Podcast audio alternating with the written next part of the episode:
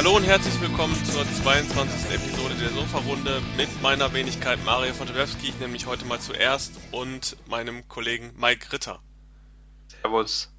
Wobei ich glaube, ich habe mich, äh, nenne ich mich eigentlich immer zuerst oder? Äh... Diese nennen sich immer zuerst, Echt? ja.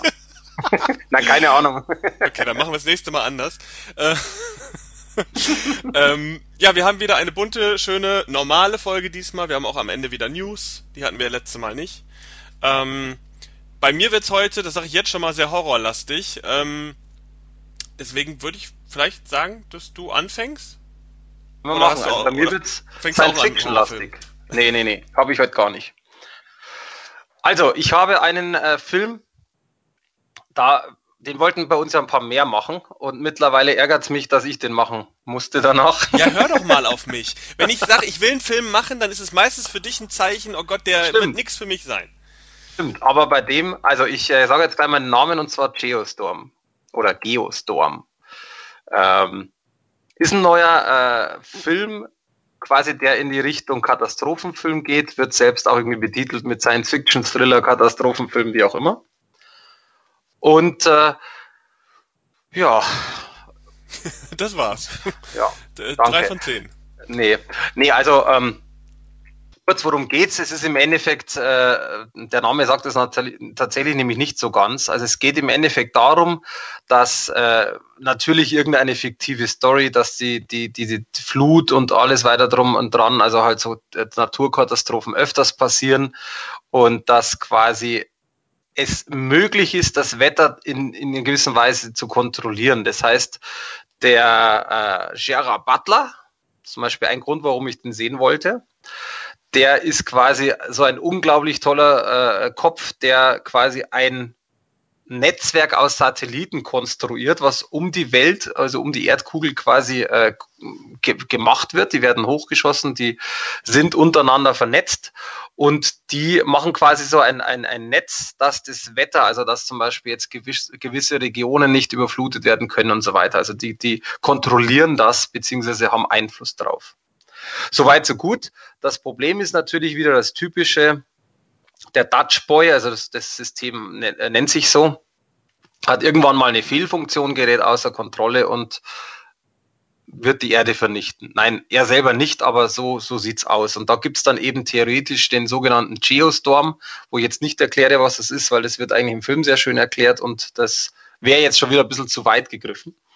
Das heißt also, typischer Katastrophenfilm, irgendwas passiert, es kommt irgendjemand und rettet die Welt. Ist mal ganz vereinfacht.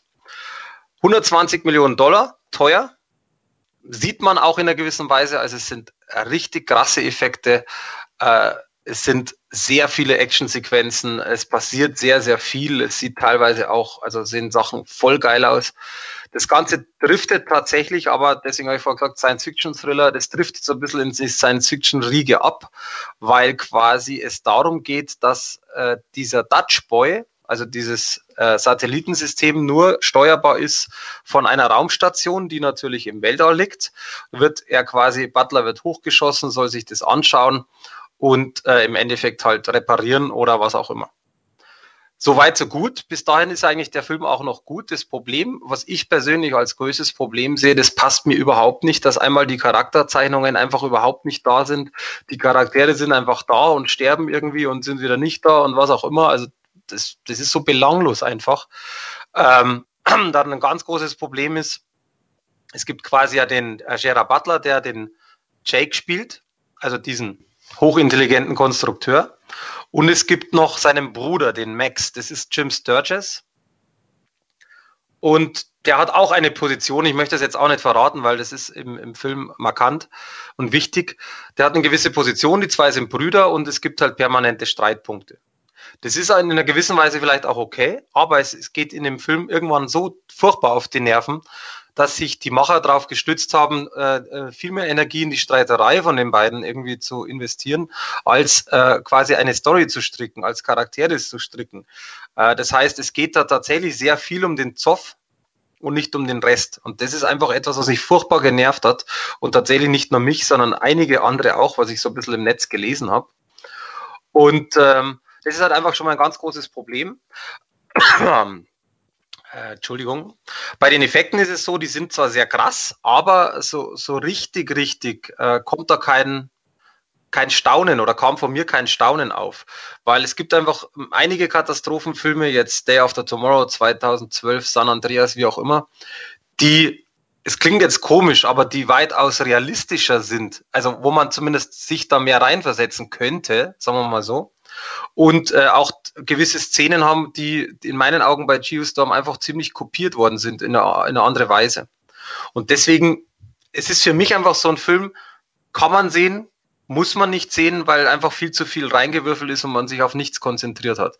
Ist es jetzt tatsächlich auch so ein Actionfilm? Ist es mehr Thriller? Ist es mehr ein Streitfilm von den Brüdern?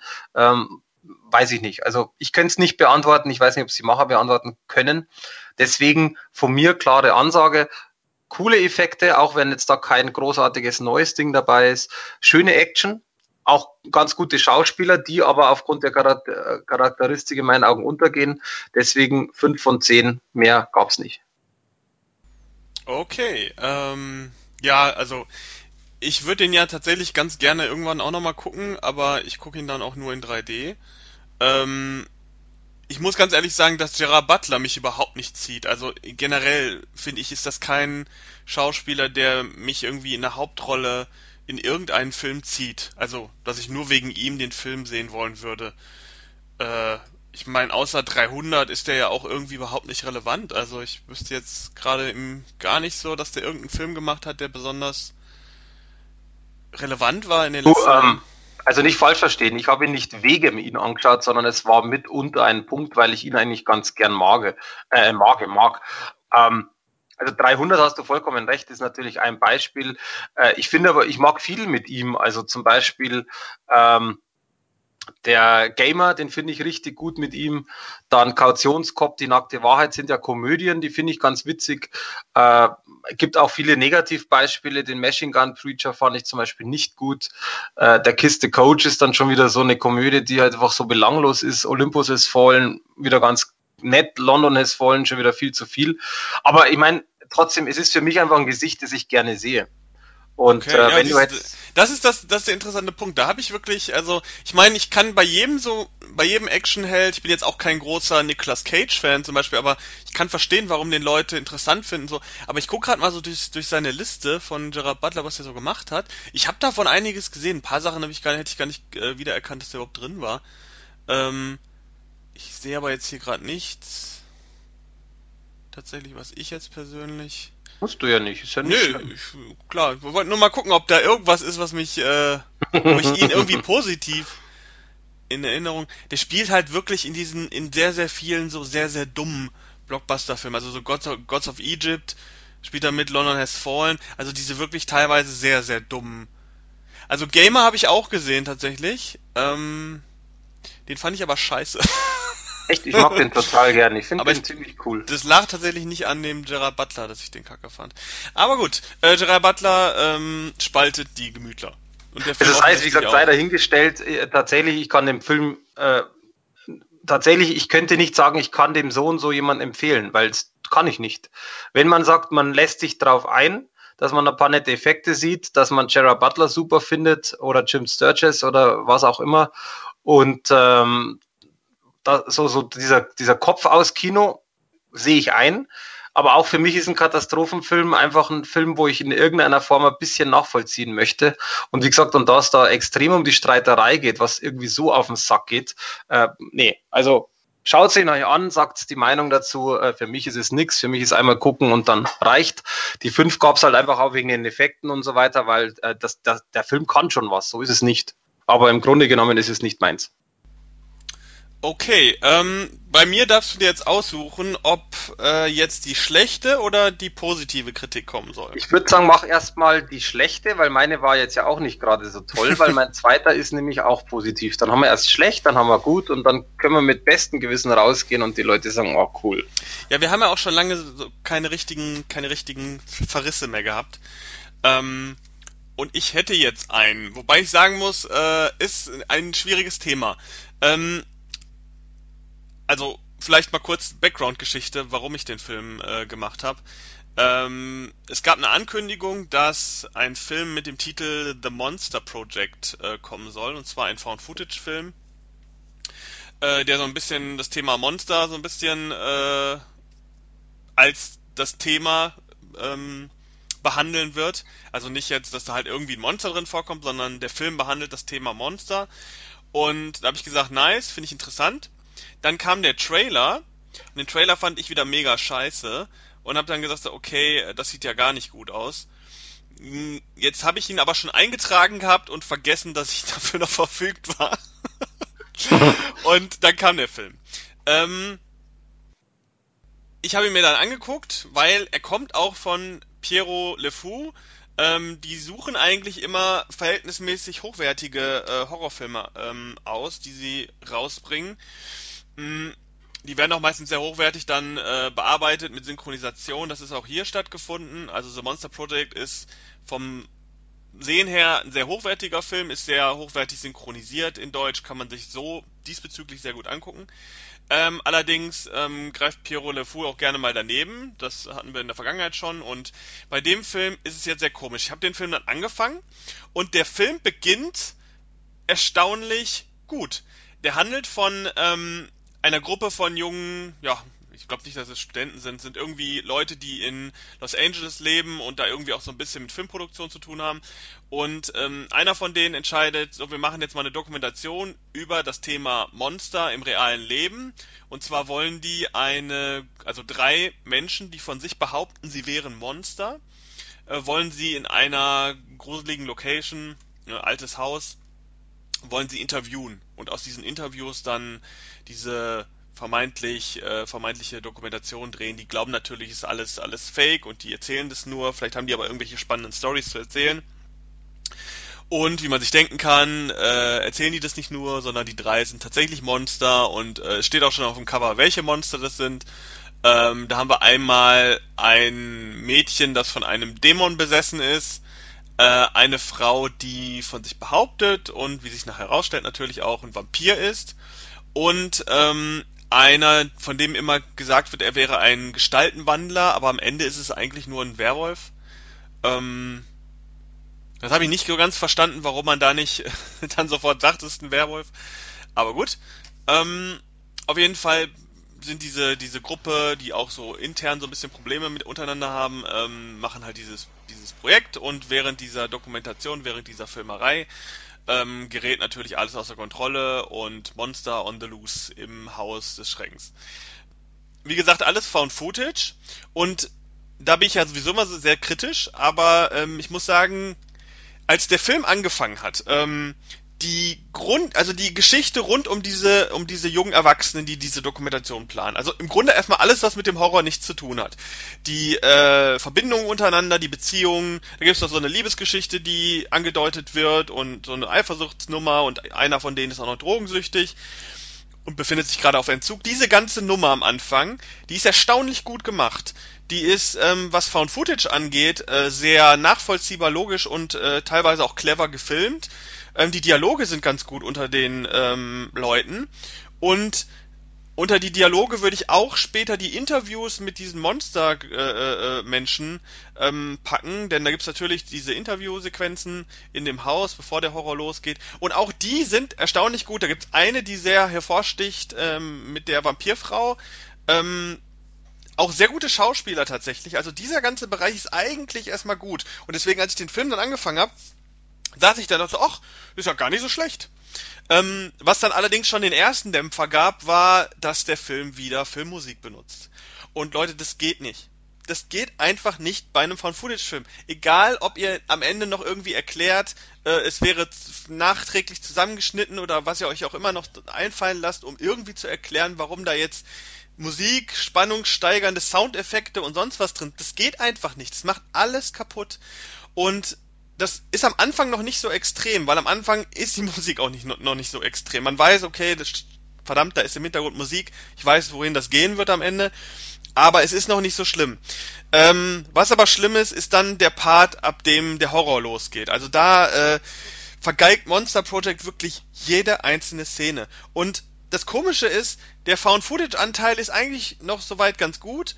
Sobald der Horror aber losgeht, hat man jegliche jegliche Found-Footage-Cleverness komplett äh, äh, über den Haufen geworfen. Also man nutzt überhaupt nicht die die Vorteile, die man mit Found Footage hat und macht so eine Boo-Nummer, die wirklich ganz, ganz schrecklich ist. Also es gibt natürlich auch diesen ganz Final Scare, so diese letzte Einstellung, die dich nochmal erschrecken soll. Und die, die ist eigentlich bezeichnend für den ganzen Film. Äh, spoiler ich jetzt nicht, aber ist wirklich, da sitzt man dann vor und sagt, genau, genau das fasst den ganzen Film zusammen, wie schlecht er ist. Ähm, vielleicht ganz kurz, äh, der Film äh, geht so ab der Hälfte dann in diese Horrornummer über und das ist schon der erste Fehler, den der Film macht. Ähm, normalerweise ist es clever bei einem Found-Footage-Film diesen Showdown, wie man ihn gerne nennt, so auf die letzten zehn bis vielleicht sogar nur fünf Minuten äh, zu lassen, weil das ist dann der Punch-Effekt. Was machen sie aber, die Macher von The Monster Project, breiten den Showdown auf, auf die letzte Dreiviertelstunde aus, äh, wodurch ich weiß nicht, ob du das auch kennst, vielleicht auch von Geostorm oder generell von Actionfilmen. Irgendwann, die Action geht los und so nach 10, 15 Minuten setzt so ein Routineeffekt ein. Man sitzt dann so und ist überhaupt nicht mehr geflasht, außer es kommt jetzt, keine Ahnung, äh, es wird nicht ein Haus zerstört, sondern eine ganze Stadt. Aber sobald dann der, diese, diese Action weitergeht, ist man in so einer Routine drin. Man guckt so und denkt so, ja, ja, ja, und die, die, die Spannung, die geht immer weiter in den Keller. Und das ist bei The Monster Project tatsächlich der Fall. Also das erste Mal, wenn man denkt so, oh, da wird man kurz erschreckt und dann wird eine Dreiviertelstunde lang alles in die Länge gezogen. Man sieht diese Monster auch viel zu oft, die ganze Zeit in Vollaufnahme und das geht alles so konträr gegen das Found-Footage-Konzept. Ähm, natürlich, es wird nicht mehr erklärt ab dem Showdown, warum da überhaupt noch gefilmt wird. Ähm, es wird nicht erklärt, ähm, warum die Leute nicht einfach aus dem Haus rennen, äh, was sie die ganze Zeit können. Also es wird nichts nachvollziehbar mehr erklärt. Ab der Hälfte des Films wird das alles fallen gelassen. Ähm, und es geht nur noch darum, wie nah komme ich mit der Kamera an irgendein Monstergesicht ran, äh, damit es nochmal schön in der Kamera ist. Ähm, auch die, die Jumpscares, die der Film versucht einzubauen, die sind vom Timing her so daneben. Also, die sind auch nicht clever. Und immer wenn der Film versucht, clever zu sein, dann ist es nicht. Also weil, weil das Timing einfach nicht funktioniert. Ähm, die Soundeffekte sind leider auch ein bisschen dumpf. Also wenn man, wenn man dann versuchen will, wenigstens, und das versucht der Film halt auch die ganze Zeit, weil er nun mal Musik einspielt und Ton und so weiter, der versucht halt auch diese typischen Tonschrecker, die äh, halt einen Film immer als schwach kennzeichnen, wenn man das braucht, um Menschen zu erschrecken. Und das schafft der Film leider auch überhaupt nicht, weil die Tondefekte ganz grauenhaft schlecht sind. Die sind entweder zu leise ähm, oder die sind völlig fehl, also falsch, die passen nicht in die Szene rein. Und somit ist The Monster Project am Ende doch ein katastrophaler Film, obwohl er erstaunlich positiv startet eigentlich. Und ich wirklich die ersten 20 Minuten dachte, okay, jetzt mal abgesehen von der Musik, äh, eigentlich machen die das ganz gut. Und ähm, ja, die letzte Dreiviertelstunde ist eine absolute Katastrophe. Ähm, es stehen hier so lustige Zitate drauf. Ähm, The Blair Witch Project ist Schnee von gestern, jetzt kommt The Monster Project. Äh, gibt auch eine Anspielung auf Blair Witch Project in dem Film, die überhaupt keinen Sinn macht, weil der Film ja eine völlig andere Ausrichtung hat. Ähm, somit macht auch dieses komische Zitat keinen Sinn. Und hier ist noch ein Zitat. Ich möchte die jetzt einfach mal auseinandernehmen, weil die halt so daneben sind. Ein Temp eine temporeiche Höllenfahrt des Schreckens, die unaufhörlich an deinen Nerven zerrt. Also den letzten Teil kann ich bestätigen, weil das tut der Film tatsächlich in der letzten Dreiviertelstunde. Der zerrt unglaublich an meinen Nerven. Ähm, und irgendwann, ich war mehrfach davor, den Film vorzuspulen, hab's aber nicht gemacht, äh, zugunsten dieser Kritik.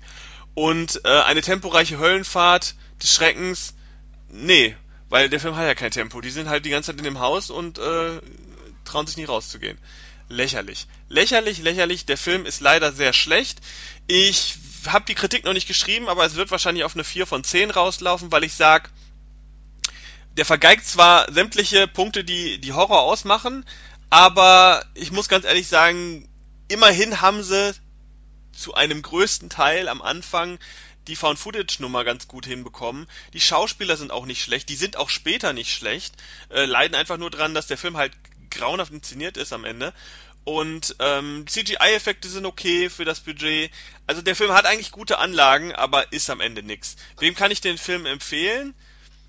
Äh, Monster-Fetischisten, also Leute, die Bock haben, nochmal diese drei Gestalten, Vampir, Dämon und, und ähm, äh, Werwolf nochmal so irgendwie zu sehen in einem Film. Äh, weil das ist okay, da haben die ganz, auch das Design von den Kreaturen ist, Kreaturen ist ganz okay. Das kann man machen, aber Leute, kauft euch den Film nicht, also gar nicht. Leiht den mal irgendwie für einen günstigen Euro aus oder so oder mal irgendwann auf dem Grabbeltisch, da wird er wahrscheinlich auch schnell landen. Ähm, also wirklich mehr als, weiß nicht, 5 Euro sollte man dafür nicht ausgeben. Das ist der Film wirklich nicht wert. Äh, auch wenn es wohl eine Independent-Produktion ist, ähm, aber Leute, macht mal eure Hausaufgaben, bevor ihr wirklich irgendwie eine Kamera in die Hand packt. Das geht gar nicht, sorry. Nicht zu empfehlen. Da habe ich jetzt was, was zu empfehlen ist, aber Super. auch tatsächlich nichts für jedermann. Das ist wieder der Punkt. Ja, ist okay. Absolut. Also, und zwar folgendermaßen. Ich habe mir den Film geholt, weil ich, äh, das ist wieder mal so typisch, weil ich das Cover cool finde, weil ich auch tatsächlich an dem ganzen, also ich habe kurz gelesen, worum es geht, an dem ganzen Thema äh, Interesse hatte. Und es ist halt einfach ein kein Mainstream-Film. Das ist ein, ich nenne es mal Science-Fiction-Action-Drama. Ähm, und zwar der Film heißt Salute 7. Science-Fiction-Action-Drama. Alles klar? Also Salute 7. Sagt ihr das was? Nö. Also, pass auf, kurz, kurzer Hintergrund. Die Salyut 7 ist eine quasi eine Raumstation oder war eine Raumstation. Also das ist alles echt. Das war eine Raumstation von der Sowjetunion. Sowjetunion, die quasi in die Umlaufbahn gebracht wurde. Das war so die, die letzte, die sie äh, hingeschossen haben und äh, die zehnte zugleich. Das war 1985 und die haben das quasi als Testobjekt benutzt, dass sie quasi im Weltall dann mit dem Piloten andocken können und äh, so Geschichten. Also einfach so, ich lasse das da, das Ding umkreist und äh, ich mache damit Versuche. Soweit so gut zur, zur realen Story. Und ähm, der Film behandelt quasi die Probleme dieser Salyut 7. Also das war so, dass die eines Tages, und die sind ja immer mit der Bodenstation da quasi verbunden, und eines Tages äh, ähm, haben sie festgestellt, sie haben das Ding nicht mehr unter Kontrolle. Das heißt, das fliegt irgendwo im Weltall rum. Es fliegt nicht, wie es soll, also gerade, sondern es, ähm, wie sagt man da dazu? Also die Umlaufbahn hat äh, quasi war out of Umlaufbahn. und ähm, ist er nicht gerade geflogen, sondern ist halt gekreist, also komplett außer Kontrolle. Und sie hatten halt keine Möglichkeit mehr vom, vom Boden quasi da irgendwo hinzukommen. Jetzt hatten die, äh, die Russen quasi zwei Probleme.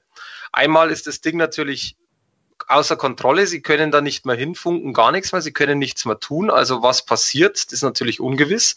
Und das zweite Problem, was danach kommt, ist, dass sie festgestellt haben, dass die Amerikaner die äh, quasi die äh, das Space Shuttle, das Bekannte, hochschicken möchte mit äh, irgendwelchen Astronauten und möchten dementsprechend das Ding bergen. Was natürlich für die dann ganz schlimm gewesen wäre, weil dann ist die Technologie weg. Die haben natürlich dann sehr viel verraten in dem Sinn. Und ähm, ja, es wäre, es, die würden halt dadurch einfach nach hinten katapultiert. Und das war ja schon immer so, Amerika und Russland und ja, geht nicht. So, also was macht man? Und jetzt ist genau der Punkt, die haben halt quasi überlegt und haben dann zwei Kosmonauten ins All geschickt, äh, um diese Raumstation zu reparieren, was tatsächlich sehr riskant war, wohlgemerkt nochmal 1985. Das ist ganz andere Technologie und Möglichkeit wie, wie heutzutage. Und der Film geht eben genau darum, das heißt, dass wirklich erklärt wird, was ist passiert, äh, was machen die zwei, äh, die fliegen dann eben hoch und ab jetzt breche ich auch ab mit, mit dem Inhalt, weil dann passieren einige Sachen die sehr, sehr krass sind, die sehr dramatisch sind. Und dann geht es halt in dem Film genau darum, wie sie das Ding reparieren, beziehungsweise ob sie es überhaupt reparieren können, was da passiert, etc. Und der ist ziemlich cool. Also ich war wirklich begeistert. Der geht fast zwei Stunden. Und äh, das ist immer bei mir so ein Punkt, wenn ich sage, ich habe ein Drama und das geht zwei Stunden, dann ist für mich schon ein bisschen, puh, ja, könnte teilweise langweilig werden ist in dem Fall, finde ich persönlich, gar nicht der Fall. Das heißt, natürlich haben die eine gewisse Charakterzeichnung, dass diese zwei Kosmonauten, die hochgeschickt werden, natürlich Familie haben, dass die, äh, dass die, äh, der eine hat ein Kind, der, der, die andere quasi von dem, also die Frau von dem anderen, die ist schwanger. Natürlich ist es wieder ein bisschen dramatisch und äh, kommt auch wieder heim und blau und hin und her. Das gehört aber einfach dazu. Aber im Grunde genommen ist das relativ kurz gehalten. Also es gibt jetzt nicht diese Familiengeschichte da irgendwie eine Stunde von den beiden, sondern wirklich kürzer, sondern die haben sich darauf konzentriert, äh, natürlich diese Geschichte zu erzählen mit der Bodenstation und so weiter. Also das ist schon mal von der Geschichte ziemlich cool, weil es ja vor allem auch echt passiert ist. Was ich auch sehr, sehr geil finde, sind die Effekte. Denn äh, die haben da zwei Sachen eingebaut, die, die mir echt gefallen haben. Also einmal, ich, ich habe den, ist ganz wichtig auch, ich habe den Film in 4K gesehen. Auch wenn der zwar nur in 2K vorhanden ist und hochgerechnet wurde, sind die Bilder echt verdammt geil. Das heißt, äh, richtig schöne dynamische Bilder. Du siehst halt quasi wirklich die, die, den Weltraum, du siehst die in dieser Kapsel dann raus und draußen dann wandern mit, mit so einer Schnur, dass die nicht wegfliegen können und so weiter. Also sehr, sehr geile Optik. Und äh, was ich ziemlich cool fand, die haben tatsächlich teilweise äh, Film, äh, aus der Ego-Perspektive gefilmt. Also das heißt, die sind quasi der Kosmonaut bist du jetzt als Zuschauer und der geht gerade raus und muss draußen was reparieren. Und es sind immer nur kurze Bilder, also es sind jetzt nicht fünf Minuten Szenen, sondern wirklich mal da mal kurz, da mal kurz und es passt sehr gut rein. Die haben eben dadurch nicht übertrieben, sondern tatsächlich das als Stilmittel benutzt, einfach noch ein bisschen was anderes zu zeigen und du fühlst dich da wirklich mittendrin. Also besonders in 4K sieht das echt mega gut aus. Und äh, deswegen ich war wirklich begeistert von dem Ganzen drumherum. Das heißt, wirklich cool gemacht ich meine, ob man russische Filme jetzt mag oder nicht, ist eine Sache, aber ich finde auch die Schauspieler sind vor allem halt die zwei Hauptdarsteller, finde ich echt ziemlich gut. Und äh, die haben auch ganz unterschiedliche Charaktere. Also ich möchte jetzt nicht näher darauf eingehen, weil das auch äh, ausschlaggebend dann vom Film ist. Aber es ist ziemlich geil gemacht. Und äh, auch die, die Veröffentlichung von Concord von der 4K-Version ist auch echt gut. Das heißt tatsächlich, ähm, verdammt guter Ton, wobei Ton ist Blu-ray und 4K äh, kein Unterschied, sind beide in DTS HDMA 7.1. Aber wirklich sehr, sehr geil. Auch teilweise die dramatischen Szenen richtig gut in Szene gesetzt, also dass du einfach nicht jetzt so Filmmusik hast, die sich jetzt einfach komplett verteilt, die nicht passt, sondern tatsächlich, teilweise ist der Film total ruhig, passiert gar nichts, man darf einfach da mitwirken, hat im Hintergrund nicht die nervige Musik, weil zum Beispiel man gerade irgendwo mit dem Kosmonaut da äh, außen steht und irgendwas repariert, sondern da ist wirklich dann ruhig und dann kommt halt irgendwie wieder eine dramatische Szene mit Sound. Echt gut gemacht. Deswegen tatsächlich ein Film, der mich wirklich begeistert hat und der, da bin ich mir fast sicher, auch in der Masse an Filmen untergehen wird. Einmal natürlich, weil dieses Genre schon ja einfach nicht jedermanns Sache ist. Und ich glaube auch, dass mittlerweile, oder heißt mittlerweile immer noch, ähm, ähnlich wie jetzt bei Deutschland, wenn man heißt deutscher Film, bin ich ein bisschen abgeneigt. Auch da glaube ich durchaus, dass manche dem russischen Film abgeneigt sind. Trotzdem würde ich wirklich, wenn das Thema interessant ist, was ja nicht für jedermann ist, kann ich den Film wirklich uneingeschränkt empfehlen. Ähm, deswegen von mir gab es eine 9 von 10. Richtig, richtig gut, richtig spaßig. Also spaßig jetzt im Unterhaltungswert, nicht von der Geschichte. Und deswegen absolute Empfehlung meinerseits. Ja, ich muss sowieso mal sagen, dass man durchaus mal eine Lanze für russische Filme brechen kann, weil absolut ähm, gerade im Vergleich zu uns oder überhaupt zu vielen anderen Ländern, die nicht englischsprachig sind, ähm, hat Russland erstaunlich äh, ähm, diverse Filmkultur, sehr genreaffin teilweise. Ich meine, so Filme wie wie äh, Hardcore Henry sind, glaube ich, ist glaube ich eine russische Koproduktion gewesen. Ja. Dann äh, diverse Science-Fiction-Filme, äh, Attraction war glaube ich russisch. Ähm, der ist jetzt russisch zum Beispiel oder auch Superheldenfilme wie Guardians, ähm, der jetzt nicht so mega gut war, aber immerhin gab's den. Zeigt mir mal jemand einen vernünftigen Superheldenfilm aus aus äh, Deutschland. Also da sind die Russen schon gut dabei, muss ich sagen. Also da Absolut. versuchen die, man hat manchmal so ein bisschen das Gefühl, die versuchen auch ein bisschen ver versuchen Amerika so ein bisschen Kontra zu geben. Also manchmal kommen dann so Filme, wo man denkt, okay, die sind so aufgemacht wie ein amerikanischer Film ähm, sind aber russisch. Also gerade auch Guardians ist da ein schönes Beispiel gewesen, ähm, der so ein bisschen am Ende dran gekrankt hat, dass er zwar versucht hat auszusehen wie ein amerikanischer Blockbuster, aber inhaltlich dann mit so ein paar russischen Eigenheiten doch so ein bisschen äh, nicht so richtig die Balance gefunden hat. Aber ich finde geil, dass sie es machen. Also, dass da so viele Filme herkommen und es kommen ja tatsächlich auch immer mehr jetzt auf den deutschen Markt auch äh, in hochwertigen Veröffentlichungen. Ich meine, russischer Film in vier, ein moderner russischer Film in 4K äh, hier in Deutschland zu bringen, ist schon mutig. Ähm, dass der jetzt nicht so einen hohen Absatz äh, äh, bekommen wird, kann man schon fast von ausgehen. Aber es ist auf jeden Fall cool. Und äh, ich sag mal, man sollte da nicht sagen, oh, russischer Film, das ist bestimmt irgendwelcher Trash. Nicht unbedingt. Richtig. Also da also, gibt's schon viele gute Sachen. Richtig gute Einstellung, genau, aber das wollte ich damit sagen. Also es ist tatsächlich, äh, wie gesagt, ich war überrascht und ich bin auch einer, der, der bei russischen Filmen so ein bisschen Abstand nimmt, weil äh, ich einige gesehen habe, auch die du aufgezählt hast. Und der einzige, der mir wirklich gefallen hat, war äh, der Hardcore Henry oder Hardcore zu Deutsch der war richtig gut, aber dazwischen gibt's viele auch, besonders im Science-Fiction-Genre, finde ich viele Gurken. Aber auch da muss man tatsächlich sagen, die Effekte und so weiter, die stehen dem nichts nach. Äh, und das ist genau das. Also die, äh, es ist nicht mehr so, dass da irgendwo mit äh, Lolek Bolek, wobei das jetzt nicht Russland war, aber jetzt ist mir jetzt gerade eingefallen, irgendwo mit Tricktechnik gearbeitet wird, sondern das sieht man auch da bei Salyut 7. Äh, die Bilder sind echt mega gut. Die sind echt cool. Und äh, ich meine, es ist kein Science-Fiction-Film, wo sonst irgendwas explodiert und sonst was passiert, aber es gibt zum Beispiel eine Szene, die fand ich total cool. Äh, die, die ist halt typische Raumschiff-Szene, äh, äh, nicht Raumschiff, ähm, Raumszene, aber ist ja Schwerelosigkeit und die fliegen ja dann durch dieses Ding irgendwo und äh, dann ähm, finde ich so witzig, weil sie dann einen, ich glaube, Wodka was tatsächlich trinken und äh, er gibt halt nicht die Wodka-Bottle weiter, sondern er macht, er schüttelt quasi einmal so, dass der Wodka oben rausspritzen würde, aber in der Schwerelosigkeit passiert das ja nicht. Und dann kommt halt oben quasi so eine Kugel raus. Und dann nimmt er halt die Kugel und schubst die quasi so zu ihm, dass er die halt mit dem Mund auffangen kann und trinken kann, wie so ein Schnaps. Ähm, also so ein Pinnekenglas quasi ohne Glas. Also ist ein bisschen blöd zum Erklären, aber ich glaube, man hat es verstanden. Das ist einfach eine Szene, die ist echt witzig und die sieht cool aus und da sind echt ein paar geile Effekte drin, wo ich sage, wow, leck mich am Arsch. Ähm, ich möchte jetzt nicht sagen, welche, weil die vom Film sehr viel verraten würden. Aber das ist tatsächlich so, wo ich wirklich äh, gesagt habe, so cooler Film, hat mich beeindruckt äh, vom ganzen drumherum und äh, auch eben tatsächlich Respekt für die, für die, äh, in dem Fall für die Russen, weil die schon teilweise echt geile Sachen machen. Wobei ich sagen muss, äh, wenn, wenn ich mir den Plot jetzt anhöre, da bleibe ich dann noch lieber bei Gravity mit Sandra Bullock. Ja, aber Gravity ist nicht passiert. ja, gut. Das ist der Unterschied. Ähm, Aber das ist mir seit äh, Horrorfilm XY basierend auf wahren Ergeb äh, Begebenheiten eigentlich auch schon fast egal. Aber genau das ist es, wo du in meinen Augen, also das ist ja jeden seine Meinung, aber genau das darf man eben in meinen Augen nicht vergleichen. Das ist der Punkt. Es gibt ja viele Filme, die, natürlich ist da wahrscheinlich was reininterpretiert, da brauchen wir gar nicht diskutieren.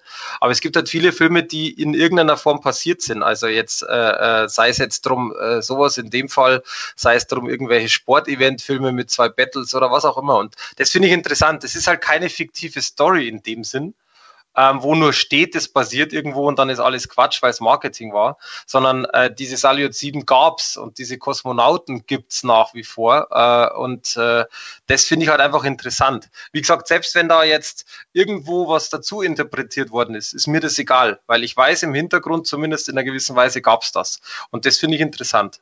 Ja, also eine Empfehlung für Science-Fiction-Fans.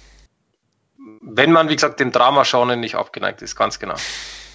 Ja, ähm, ich habe jetzt auch wieder eine Empfehlung tatsächlich und auch die kam, ähm, die war ein bisschen un, also unerwartet. Ähm, ich habe mir den Film Entity oder im Original The Entity oder The Entity ist es ja angeschaut ein Film von 1982 und ähm, vielleicht, äh, um, um das mal einzuordnen, 1982 kam auch äh, Poltergeist ins Kino, der Originalfilm.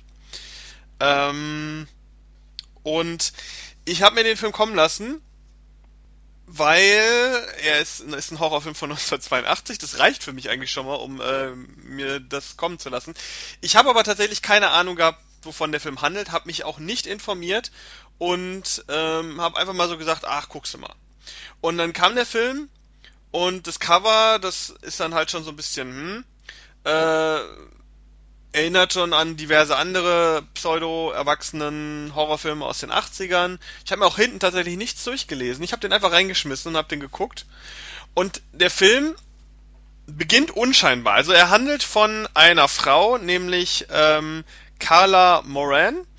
Die äh, hat Kinder, zwei Töchter, kleine Töchter und einen ähm, älteren, ich glaube sogar fast erwachsenen Sohn.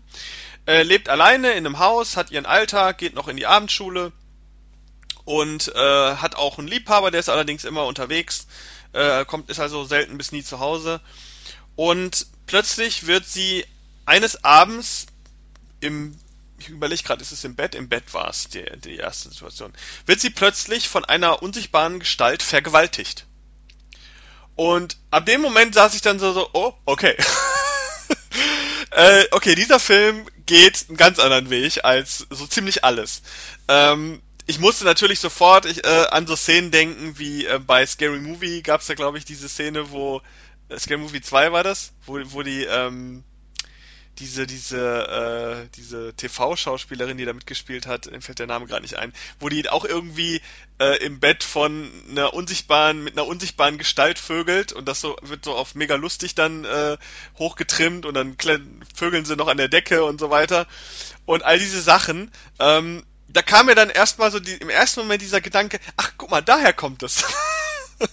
und da war es erst so ein bisschen irritierend, weil der Film super ernst ist und das ist so der erste Flashback, den man, den man bekommt, den man jetzt zu, zum Beispiel auch immer bei The Ring hat, wenn man The Ring guckt und dann immer wieder Scary Movie äh, äh, im Hinterkopf hat.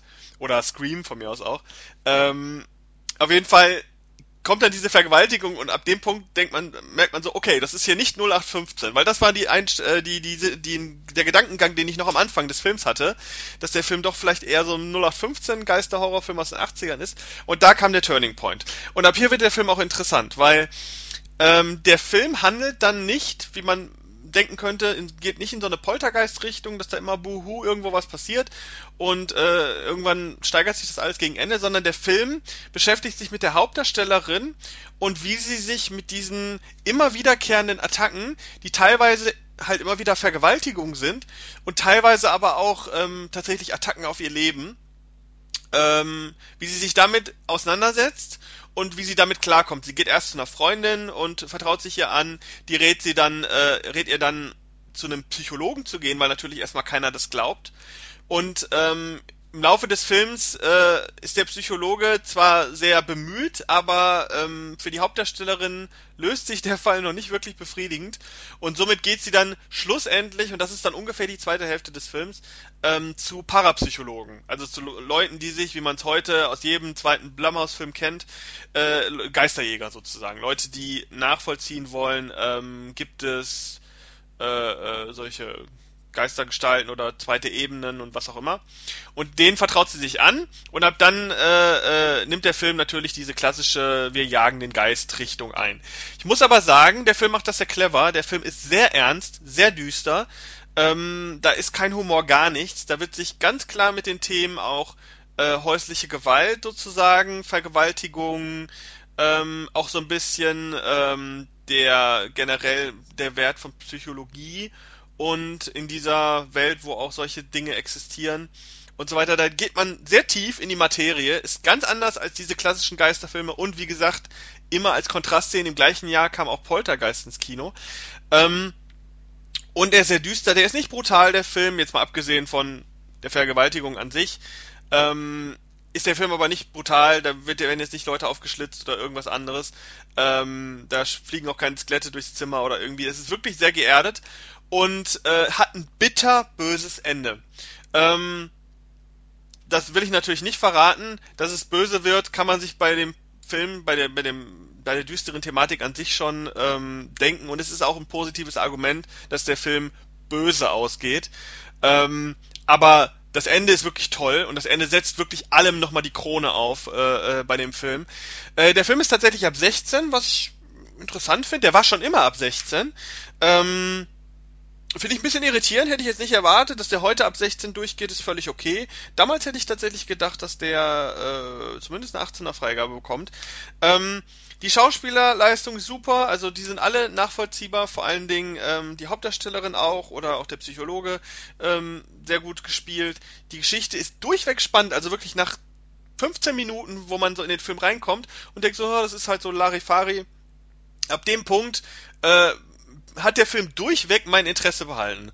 Und das ist äh, gerade auch bei älteren Filmen, der Film geht auch verhältnismäßig lange, der geht 125 Minuten, ähm, ist das wirklich eine Leistung. Also super. Äh, ist ein Film, wo ich tatsächlich gerne mal ein Remake sehen würde, weil der so richtig, der, der geht so konträr auch zu allem, was aktuell an Blumhouse-Filmen im Kino läuft, also Annabelle und Ouija und äh, Insidious und diese ganzen Geister, Wuhu, Poltergeist, auch das Remake, äh, habe ich gestern tatsächlich geguckt.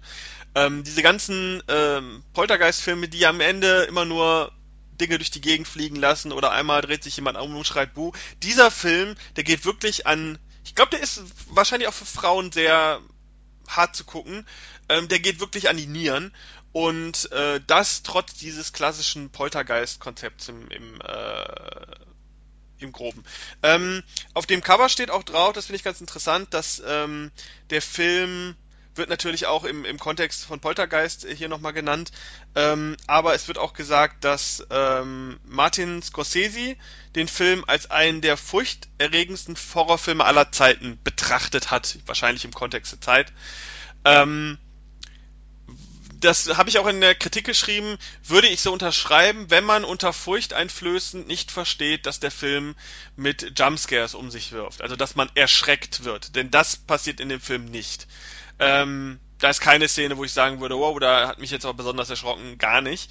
Sondern furchteinflößend kann man den Film tatsächlich bezeichnen, wenn man damit meint, die Schrecken oder den Schrecken nachvollziehen zu können, wenn eine unsichtbare Person sozusagen zu seiner Verfügung immer und überall dich vergewaltigen kann, was schon eine krasse Vorstellung ist.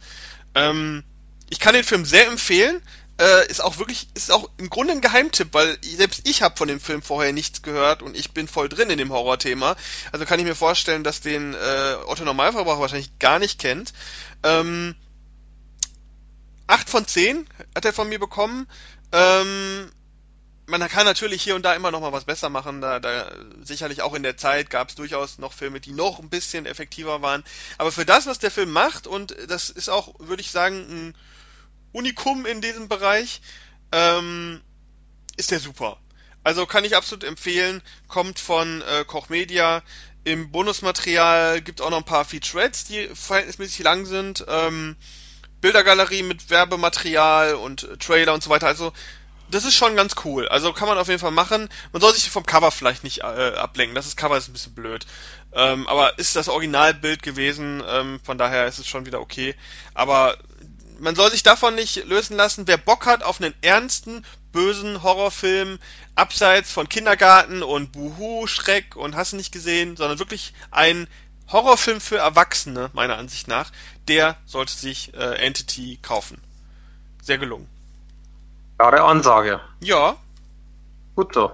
Ich bin äh, zweimal überrascht worden die letzten Tage und äh, das kommt selten vor. Gut, ist ja gut so. Immer schön. Ja, Absolut. du hast auch noch etwas. Genau, ich habe jetzt noch ein Spiel, da möchte ich mich jetzt nicht ewig aufhalten, weil es vor allem ein altes Spiel ist, was jetzt quasi neu aufgemacht worden ist, aber ich möchte es einfach mal ähm, so ein bisschen angesprochen haben, weil ähm, ich doch da einige Zeit damit verbraten habe, das Spiel zu spielen. Und zwar, das schimpft sich Titan Quest. Kennst du das? Äh, nein. Also Titan Quest ist im Grunde genommen ein. Äh, Wir reden vom Videospiel, oder? Ja, genau. Okay. Im Grunde genommen so ein, so ein Diablo-Klon. Wobei das jetzt mit Vorsicht zu genießen ist, ist immer Klon und blau und hin und her. Aber sowas vom äh, Prinzip wie Diablo. Das heißt, das ist ein äh, Action-Rollenspiel, so ein Hack and Slay, äh, mit natürlich sehr viel Sammeln und äh, Verkaufen und blau hin und her. Der, der Grundgedanke von Titan Quest ist, dass quasi, das war vor zwölf Jahren, es ist auf PC veröffentlicht worden. Und ähm, da geht's quasi so ein bisschen, man durchlebt verschiedene, verschiedene Kulturen. Das heißt, äh, man ist quasi in drei Kapiteln und äh, ähm, mehr oder weniger ist die Geschichte, dass die Titanen versuchen, die Erde zurückzuerobern und dann gibt's natürlich überall Monster und blau und hin und her. Und in diesen drei Akten hat man natürlich verschiedene Aufgaben. Dementsprechend äh, Monster zu besiegen, Leute zu befreien und so weiter. Also wie man es halt von einem typischen Spiel in diesem Genre einfach auch kennt. Man darf eben äh, während der drei Kapitel nach Griechenland, nach Ägypten, nach China. Und ähm, es ist eben so, dass Immortal Throne, das ist quasi die, äh, das Add-on, was es damals gab, das ist auch schon dabei. Da gibt es quasi dann einen vierten Akt, den man aber erst spielen kann, wenn die anderen abgeschlossen ist. Also das kennt man auch schon von Diablo. Und ähm, Der Punkt ist einfach, das, das, das Spiel gibt's jetzt quasi für die Xbox One oder auch für die PS4. Ist halt neu aufgehübscht, weil natürlich die Grafik damals jetzt niemand mehr vom Hocker reißen würde.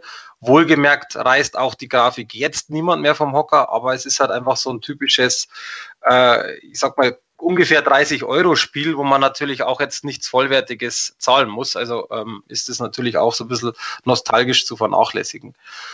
Im Grunde wird es sehr, sehr gut umgesetzt. Also wie gesagt, ich möchte mich nicht da jetzt ewig mit dem Ganzen aufhalten, was man tun kann, weil es ist halt Rollenspieltypisch. Du suchst eine Spezialisierung, später kommt eine zweite dazu. Du kannst dann Monster erstellen, du kannst äh, dann dementsprechend äh, jemanden äh, von hinten abmeucheln äh, bis hin zu irgendwelche Zauber äh, sprechen. Also das ist einfach so Standard. Natürlich schön gemacht, aber da braucht man nicht drauf eingehen. Äh, die Kämpfe sind im Endeffekt halt so, äh, wenn man es mit Diablo vergleicht, viel ruhiger. Das heißt, es kommen natürlich mal ein paar, aber bei Diablo kommen ja wirklich äh, Monstermassen. Das ist da nicht so. Das heißt, es ist im Grunde ruhiger, aber im Grunde nicht unbedingt einfacher. Wobei man auch da dazu sagen muss, einer, der wirklich fit ist, der vieles äh, viel spielt oder einer, der auch wirklich solche Spiele gerne spielt, der wird sich über den Schwierigkeitsgrad, äh, den man am Anfang nur auswählen kann, also da gibt es nicht verschiedene Möglichkeiten, sondern erstmal, bis man es durchgespielt hat, nur den einen, der lacht sich da eher kaputt. Spielt man dann aber nochmal, was ja viele machen, was ja auch Sinn und Zweck von so einem Spiel ist, wird es ganz schön knackig. Deswegen umsetzungstechnisch ganz gut gelungen, trotzdem auf der Xbox One äh, ein paar Problemchen, die, die mir ein bisschen aufgestoßen sind. Die Texte sind sehr klein, also wenn man jetzt selbst beim großen Fernseher irgendwo jetzt äh, weiter weg sitzt, ähm, muss man hinrutschen, weil es einfach nicht lesbar ist, weil die Schrift sehr klein ist. Das ist schon mal sehr schlecht gemacht, äh, was ich auch überhaupt nicht verstehe, weil das sowas muss man bei einem Test, wenn man irgendwo interne Tests macht, einfach sehen. Das ist aber bei vielen Spielen in letzter ich weiß. Zeit so. Kann das sein? Ich weil weiß. Ich, ich hole gerade ich hol grad Watch Dogs 2 nach, äh, tolles Spiel übrigens. Ähm, und ich muss mich näher an den Fernseher setzen, weil die Schrift einfach viel zu klein ist. Also ja, ja. Wie, wie, woher kommt es? Nur, mit, nur weil die Auflösung höher, höher wird, muss man doch die Schrift nicht kleiner machen. Genau, das ist der Punkt. Ich verstehe es auch nicht, aber es ist tatsächlich, das habe ich auch jetzt schon öfters erlebt. Ähm, da ist es leider auch so. Ich meine, klar, Lösung näher hin, aber es ist eigentlich eine Lösung, die ist keine Lösung. Also ich finde das auch immer ziemlich armselig, aber es ist halt einfach so, wie es ist. Äh, da kannst äh, dem im Grunde genommen kann man es ja jetzt ja so nicht ändern. Aber das ist eben auch wichtig, dass ich das sage. Also das finde ich sehr negativ. Was ich auch ein bisschen schade finde, ist einfach, dass in der ganzen Welt zu wenig lebendig ist. Das war zwar damals nicht so, aber man hätte durchaus mehr machen können. Es gibt ein paar NPCs, mit denen man halt sprechen kann. Es gibt mal ein paar Sachen, die animiert sind, aber im Grunde genommen ist kein Leben da. Das finde ich sehr schade. Man ist allerdings natürlich auch durch neue äh, Spiele auch da sehr verwöhnt, muss man dazu sagen. Ähm, einer der größten Kritikpunkte sind eigentlich zwei Sachen. Einmal, dass die KI teilweise unglaublich dumm ist. Das liegt einfach daran, dass äh, auch äh, gewisse Triggerpunkte, die man äh, relativ einfach feststellen kann, zu offensichtlich sind. Also Beispiel, man geht irgendwo auf einen Endboss zu, den man am Anfang nicht zwingend als Endboss erkennt. Ähm, beziehungsweise nicht, nein, Endboss ist falsch, ein, ein schwierigerer Boss so. Elite-Gegner quasi, dann kommt er auf einen zu, dann merkt man, oh, der haut ganz schön zu, ich laufe da jetzt mal lieber weg. Und das ist genau das Problem. Bei Diablo geht das nicht. Da hast du einfach dann keine Chance mehr, ähm, weil du eigentlich nicht wegkommst. Und da geht's halt relativ einfach. Du läufst und läufst. Irgendwann ist der Triggerpunkt erreicht, wo derjenige umdreht. Dann kannst du ihm vielleicht als Fernkämpfer noch zweimal eine mitgeben und dann läuft er zurück. Wenn du wieder in seine Richtung läufst, dreht er wieder um. Und so kann ich das Spielchen relativ einfach machen und kann die besiegen, was ich total scheiße finde, auf gut Deutsch, weil das einfach das Spiel noch viel einfacher macht und einfach auch äh, dieses Hin- und Herlaufen keinen Sinn ergibt. Äh, das finde ich halt sehr schade. Und auch die eigenen Begleiter, die man haben kann. Also zum Beispiel äh, kann ich Wölfe zaubern, ich kann so einen Untotenkönig zaubern. Teilweise ist es so, man zaubert den hin oder man, man zaubern ist falsch, äh, man belebt den quasi, der ist neben dir, der ist sehr, sehr stark und dann kann es halt durchaus passieren, dass der Gegner kommt und er macht gar nichts. Das heißt, er ist neben dir und erst wenn er angegriffen wird, obwohl er bei mir, man kann ja einstellen, dass der aggressiv ist, das heißt aggressiv, er sieht jemanden und ähm, geht zu dem, äh, funktioniert das nicht. Und das ist einfach sehr schade, weil man sich natürlich dann, wenn man mit Begleitern spielt, überhaupt nicht hundertprozentig darauf verlassen kann. Und weil das andersrum natürlich genauso ist, weil die künstliche Intelligenz teilweise so ist, dass die, du gehst zum Beispiel irgendwo rein in eine Höhle, dann hast du da irgendwelche Würmer und dann kann, kann dir passieren, dass einer dich angreift und die anderen ignorieren dich voll. Und sowas nervt bei so einem Spiel halt einfach, äh, was ich halt einfach auch nicht nachvollziehen kann. Dass es mal bei mir auch zweimal abgestürzt ist, dass teilweise die Grafik ruckelt und so, sei jetzt mal vernachlässigbar, weil auch da wird es irgendwann mal wahrscheinlich Updates geben.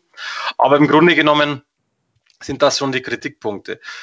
Kurz noch zu den positiven Punkten, weil natürlich da es auch massig gibt. Also die, die nostalgische Grafik ist echt trotzdem noch ganz schön. Man kann hinscrollen, dann wird es natürlich irgendwann mal unsauber, aber ähm, so ein Spiel spielt man auch nicht aus der Ego-Perspektive, sondern von weiter weg, aus der Vogelperspektive. Äh, sehr gute deutsche Sprecher bei der deutschen Sprachausgabe. Dann äh, hast du eben dieses ähm, Hauptspiel mit diesen drei Akten inklusive Add-on. Das finde ich auch ganz toll. Was ich nicht ganz verstehe, es gibt ja noch ein Add-on, das ist nicht dabei. Ich habe aber da auch nachgefragt, es soll nachkommen. Ob das dann kostenlos dabei ist oder was kostet, weiß ich nicht, aber zumindest die Spieler, die es komplett wollen, haben das dann auch noch. Und was ich auch sehr, sehr gut finde, ist die Steuerung. Also auf Konsolen ist ja sowas Steuer, steuerungstechnisch immer schwierig, aber das haben sie mit einem Ringmenü sehr gut gelöst. Du hast zum Beispiel auch die Möglichkeit, wenn du Gegenstände vom Boden aufsammelst, ist es ja oft so, du gehst drüber, dann musst du den auswählen. Das ist eigentlich teilweise sehr komplex, sehr kompliziert. Und das ist da auch sehr, sehr gut gemacht. Du drückst nämlich im Endeffekt auf einen Button und dann zeigt er alles an, was in deiner Gegend liegt und dann kannst du mit oben unten einfach auswählen und sagen, das will ich haben, das will ich nicht haben und er vergleicht nämlich zugleich auch, wenn du zum Beispiel einen, äh, einen Bogen hast und ein neuer Bogen kommt, vergleicht er die gleich und dann kannst du sagen, nee, der ist eh schlechter, den lasse ich zum Beispiel gleich liegen. Also das haben sie sehr, sehr gut gemacht. Da war ich auch wirklich sehr positiv überrascht, weil es äh, äh einfach unglaublich gut passt und unglaublich gut umgesetzt worden ist. Mhm.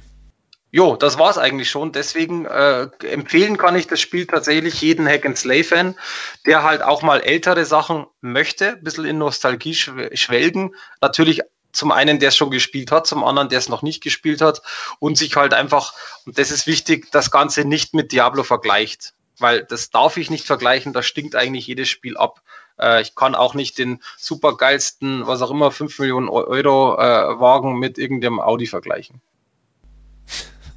Ja, ist ja so. Ja, aber ich denke mal, äh, Leute, die Diablo, ich gucke mir gerade hier so ein paar Bilder an, wie das gespielt wird und äh, ja, ist doch eigentlich genau was für Diablo-Fans, oder? Nein, nein, natürlich. Ich meine jetzt nur, dass man dann einfach sagt, ja, bei Diablo haben es das und das aber besser gemacht. Oder da, das und das gefällt mir bei Diablo besser. Das darf ich nicht machen. Ja, Wenn einer sagt, er, er findet solche Spiele cool und möchte mal was Neues in eine neue Richtung, dann äh, mega gut.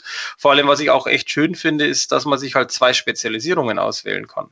Also du hast verschiedene zur Auswahl und ähm, am Anfang gibt's halt eine Spezialisierung und später, wenn du aufgestiegen bist, ein bisschen weiter im, im Spiel bist, gibt's halt eine zweite und kannst halt dann wirklich auch kombinieren. Also Beispiel, ich habe, ich habe bei mir Natur ähm, gewählt und als allererste äh, dementsprechend Geist, weil ich da eben zum Beispiel Wölfe erzauber, erzaubern kann oder diesen Untotenkönig, äh, die mir halt begleitungstechnisch helfen. Und bei Natur hast du ja zum Beispiel Heilen dabei. Und das ist halt, natürlich kannst du da einfach auch dich züchten, dass du sagst, du machst jetzt eine Kombination aus Jagd, was ja Fernkampf ist, und äh, zum Beispiel auch wirklich dann äh, Kriegskunst, was Nahkampf ist. Also es geht ja beides. Oder tatsächlich äh, Richtung Erde, Sturm mit, mit äh, speziellen Zaubersprüchen. Und das finde ich das Schöne, weil bei vielen äh, Spielen wirst du ja in Anführungszeichen gezwungen, in eine Richtung zu gehen. Also machst du einen Zauberer, ist es halt ein Zauberer.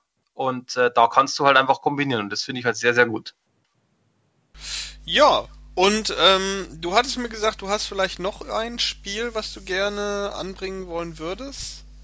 Das ist tatsächlich, das wäre ein Brettspiel. Ähm, da möchte ich aber ehrlich gesagt nicht großartig, ähm, nicht großartig drauf eingehen, sondern einfach nur äh, weil wir ja, ich sag's mal vorsichtig, wir haben ja Brettspiele auch und äh, ich finde es auch immer ganz schön mal, dass man, dass man einfach auch solche ja, solche Spiele auch mal anspricht und spielt, weil Brettspiele gehen immer irgendwo, wenn man natürlich die jeweiligen äh, Spieler auch hat.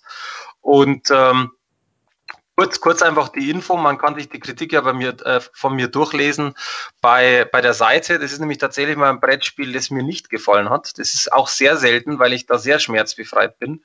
Und deswegen, wer sich das äh, von Cosmos, das äh, Spiel Mercado zulegen möchte, sollte sich wirklich gut überlegen, vielleicht auch meine, meine Kritik lesen, da wird man sehen, warum. Weil es in meinen Augen einfach es ist so ein Spiel, das ist unausgereift, es ist langweilig und es macht einfach wenig Spielspaß. Und äh, deswegen, also wie gesagt, ich möchte jetzt nicht inhaltlich eingehen, nur kurz, äh, es geht einfach darum, dass man Gegenstände kaufen kann, die etwas luxuriöser sind, äh, um quasi dann in der Wertungsleiste höher zu kommen und dem Gegenstand zum Beispiel einen anderen Spieler wegnimmt. Also da geht es um Kaufen und um besser sein. Äh, nichts, was jetzt irgendwie jemand von Hocker haut, aber deswegen Fünf von zehn Punkte gab es auch da. Es ist nicht schlecht, es ist schön gemacht, auch schön illustriert, aber das ganze Spiel an sich ist eigentlich eher langweilig. Deswegen Mercado mehr auf der Seite. Genau, ist, ist die Kritik schon online? Ja, ja, die ist schon online. Ja, dann kann man sich die ja äh, durchlesen, dann verlinken wir genau. auch im äh, Blogpost da drauf. Genau. Ähm, ja, damit kommen wir dann schon zu den News. Ähm, auch die News sind heute horrorlastig. Äh, gut, darf Komisch. man sich bei dem Podcast nicht wundern, wenn so jemand wie ich äh, daran beteiligt ist. Ähm, das hat aber einen Grund, weil die auch relativ aktuell sind und auch interessant sind, denn ähm, auf der einen Seite haben wir dieses Mal äh, die Info, dass demnächst ja ähm, von äh, Cinema Obscure und Turbine äh, Hellraiser ins Kino nochmal gebracht wird. Der originale Hellraiser von 1900, keine Ahnung, 80, irgendwie sowas, 81. Ähm, ein sehr, sehr harter Horrorfilm, ähm, basierend auf, äh, ja, auf Geschichten von Clive Barker und der Film war lange indiziert in Deutschland. Ich weiß gar nicht, ob er beschlagnahmt war, aber indiziert war auf jeden Fall. Ähm, und da ist jetzt, sind jetzt diverse Filme neu geprüft worden. Ähm, Hellraiser 1 mit einer FSK 16, was ich erstaunlich finde. Der ist nämlich auch heutzutage noch ziemlich hart, meiner Ansicht nach. Ähm, und dieser wird äh, nochmal ins Kino gebracht. In fast 100 Kinos in Deutschland. Äh, am 26. April, also sozusagen am gleichen Tag, wenn auch Avengers Infinity War startet. Aber ich glaube, die beiden Filme kommen sich da nicht in die Quere. Hm. Ähm, kommt er nochmal ins Kino, in Deutsch auch, äh, ungeschnitten tatsächlich. Und wer da Bock drauf hat, sollte mal ähm, auf die offiziellen Seiten gucken und äh, da mal nachschauen, wo er denn läuft, denn der Film ist zu empfehlen. Ist ein sehr guter Film, auch heute noch. Ähm, und wenn man den im Kino sehen kann, ist schon eine coole Sache. Bei mir läuft er leider nicht in direkter Nähe, äh, sonst hätte ich mal vorbeigeschaut.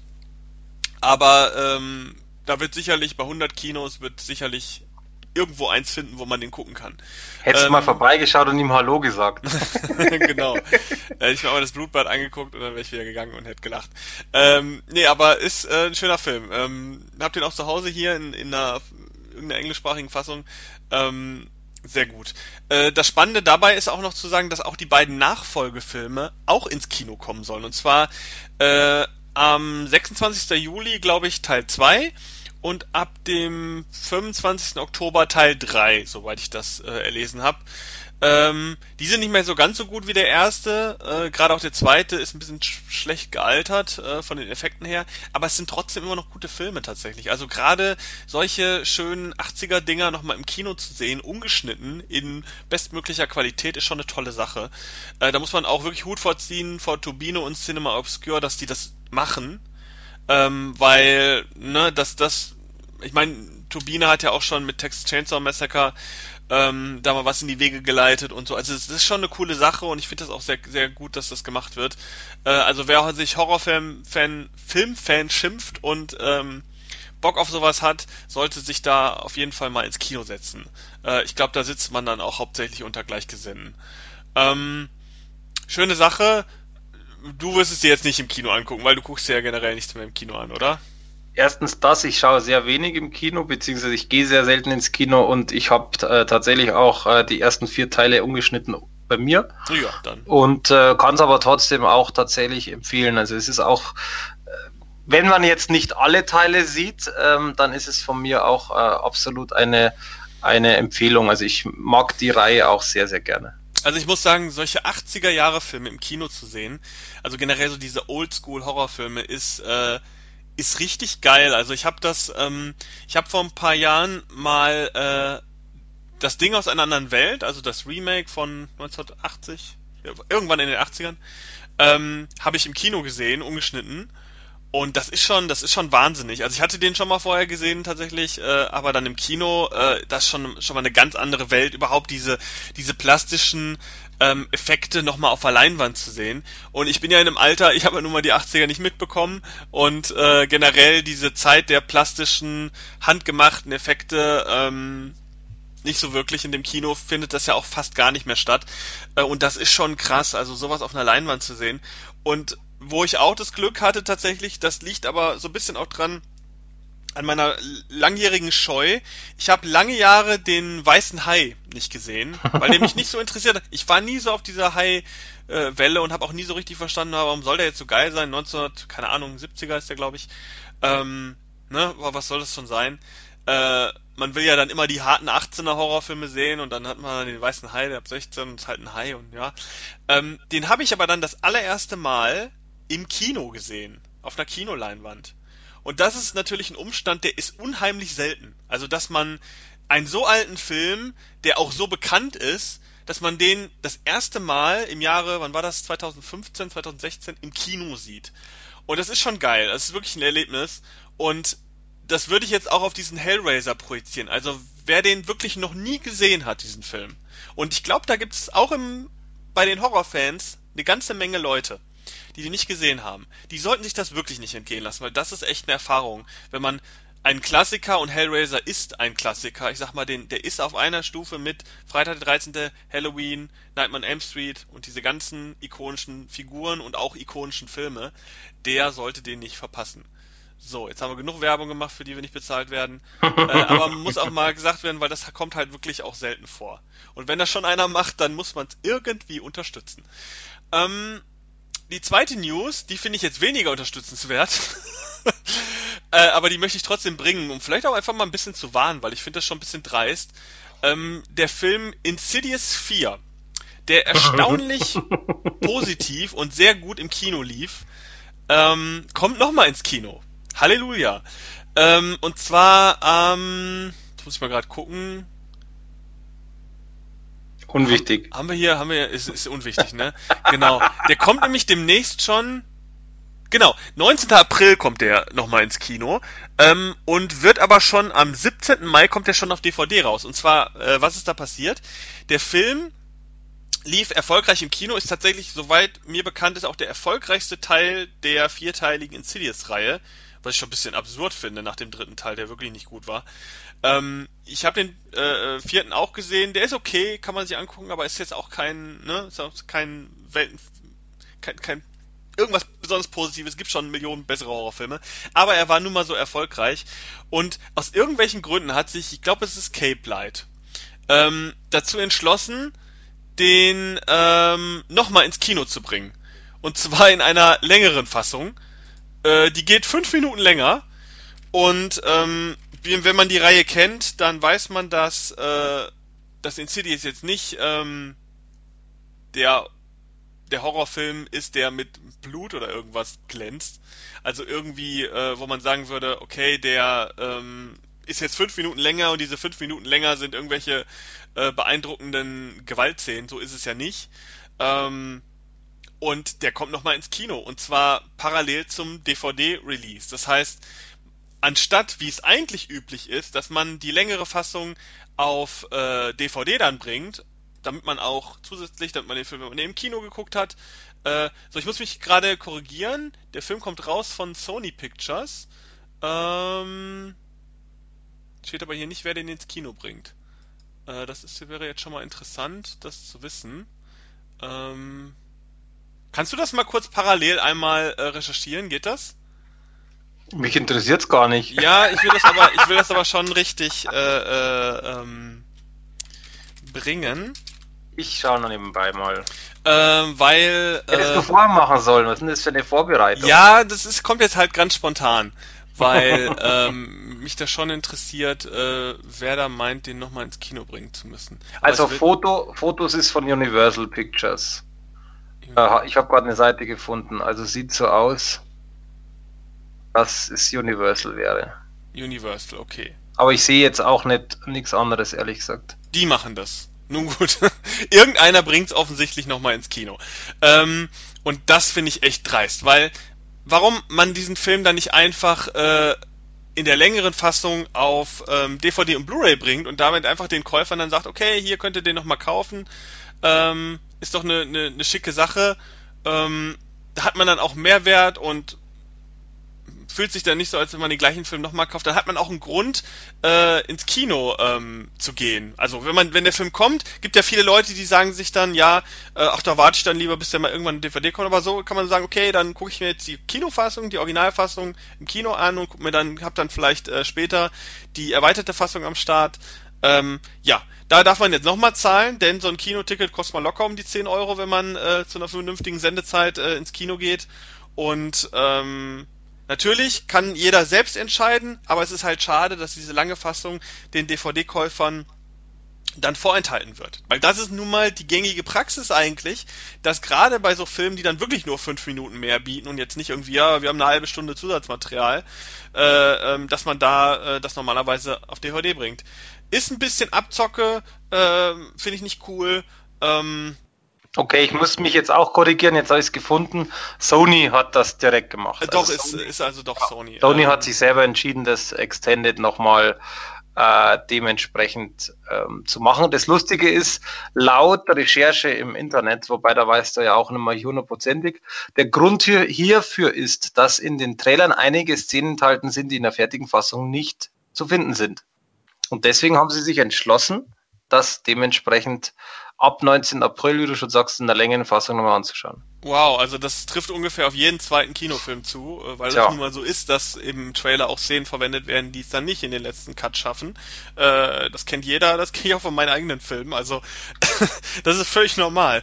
Ähm, ich finde, also ist es natürlich klar, was der Grund ist. Der Film war so erfolgreich offensichtlich, äh, dass man sich dass man meint, dass man mit dem Kinostart jetzt von fünf Minuten mehr äh, mit sowas nochmal noch mal ähnlich viel Geld bringen kann. Weil die Filme kosten, ich weiß es jetzt nicht genau bei dem Teil, aber die werden so um die 10 Millionen, 15 Millionen maximal gekostet haben und spielen dann teilweise also weit über 50 Millionen, wenn nicht sogar 100 Millionen äh, ein und ähm, ist natürlich mega erfolgreich und man versucht jetzt mit dem gleichen Film das heißt, weniger Budget, nochmal Kohle zu machen.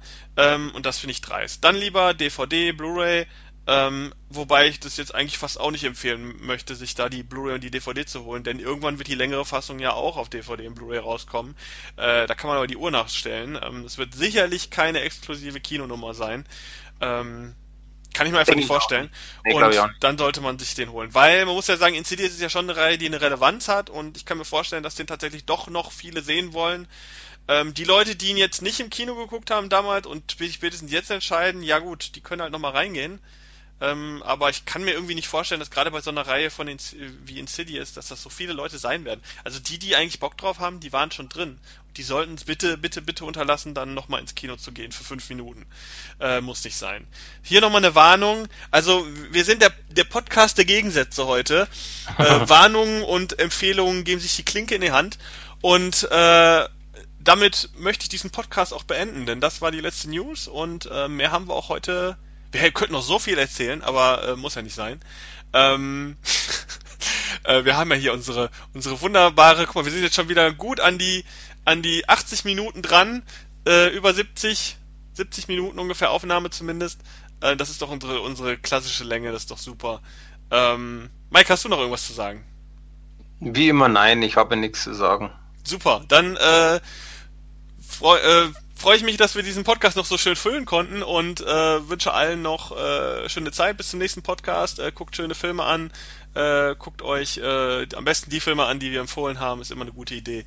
Ähm, und sage bis zur nächsten Episode. Tschüss. Tschüss.